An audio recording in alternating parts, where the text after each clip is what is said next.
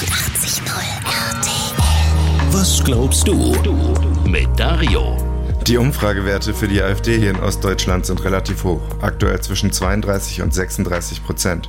Ich kenne auch ein paar Menschen, die die AfD wählen wollen. Du bestimmt auch. Aber ich verstehe das nicht. Klar, die Zufriedenheit mit der Bundesregierung ist ziemlich gering. Gut finden ihre Arbeit im Moment 17 Prozent. Und die Regierung doof finden, das ist ja voll okay. Das ist nichts Schlimmes. Die Bevölkerung hat das Recht und die Macht, eine Regierung abzuwählen, wenn sie deren Arbeit als schlecht bewertet. Genau das ist ja Demokratie. Aber die AfD-Leute, die wollen mehr. Der Verfassungsschutz stuft drei Landesverbände als rechtsextremistisch ein.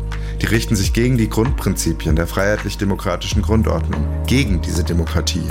Heißt das, die Leute, die die wählen wollen, unsere Bekannten, sind auch alle gegen Demokratie? Kann das sein?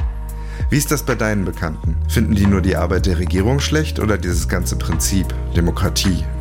Für diejenigen, für die es unbedingt so bleiben muss, dass das Volk mit Wahlen bestimmt, in welche Richtung die Politik gehen soll, für die kann die AfD jedenfalls keine Alternative sein. Lösungen für die komplexen Probleme, die es nun mal gibt, haben die selten. Meistens nicht mal Lösungsvorschläge. Es gibt ja demokratische Wege, die Politik zu verändern, aber gegen diese generelle Unzufriedenheit mit der Politik, was kannst du deinen Bekannten da empfehlen? Was ist der nächste Schritt nach der Unzufriedenheit? Was glaubst du? Was glaubst du?